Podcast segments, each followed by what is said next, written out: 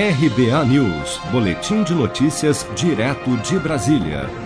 Quatro em cada dez empresas ainda sentiam os impactos negativos da pandemia da Covid-19 na primeira quinzena de agosto, segundo dados da pesquisa Pulso Empresa divulgada nesta terça-feira pelo IBGE. 47,9% das empresas de construção civil e 46,3% do comércio foram as que mais sentiram os efeitos negativos da pandemia na primeira quinzena de agosto. Das 3,2 milhões de empresas em funcionamento no país na primeira quinzena de agosto, 38,6% ainda perceberam os efeitos negativos da Covid-19. Para 33,9% delas, o impacto foi pequeno ou inexistente, mas para 27,5%, os efeitos da pandemia foram positivos. O coordenador de pesquisas conjunturais em empresas do IBGE, Flávio Maguelli, destaca que quase metade das empresas brasileiras ainda relatam dificuldades em realizar pagamentos de rotina. Sobre a capacidade de realizar pagamentos de rotina, 49,7% das empresas reportaram que, houve, que não houve alteração significativa, enquanto 44,9% sinalizaram dificuldade.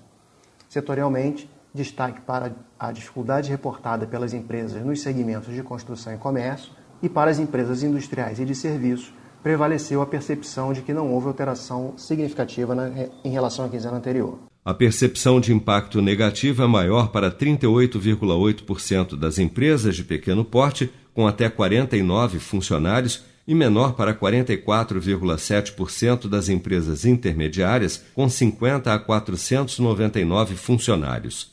Segundo o IBGE, nove em cada dez empresas, cerca de 86,4%, mantiveram o quadro de funcionários no final da primeira quinzena de agosto em relação à quinzena anterior. Ainda de acordo com a pesquisa, 32,3% das empresas no país adotaram o trabalho remoto e 15,3% anteciparam férias dos funcionários na primeira quinzena de agosto. Se você quer começar a investir de um jeito fácil e sem riscos, faça uma poupança no Sicredi.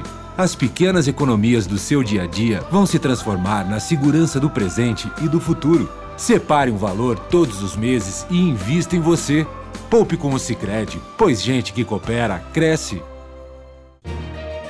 Com produção de Bárbara Couto, de Brasília, Flávio Carpes.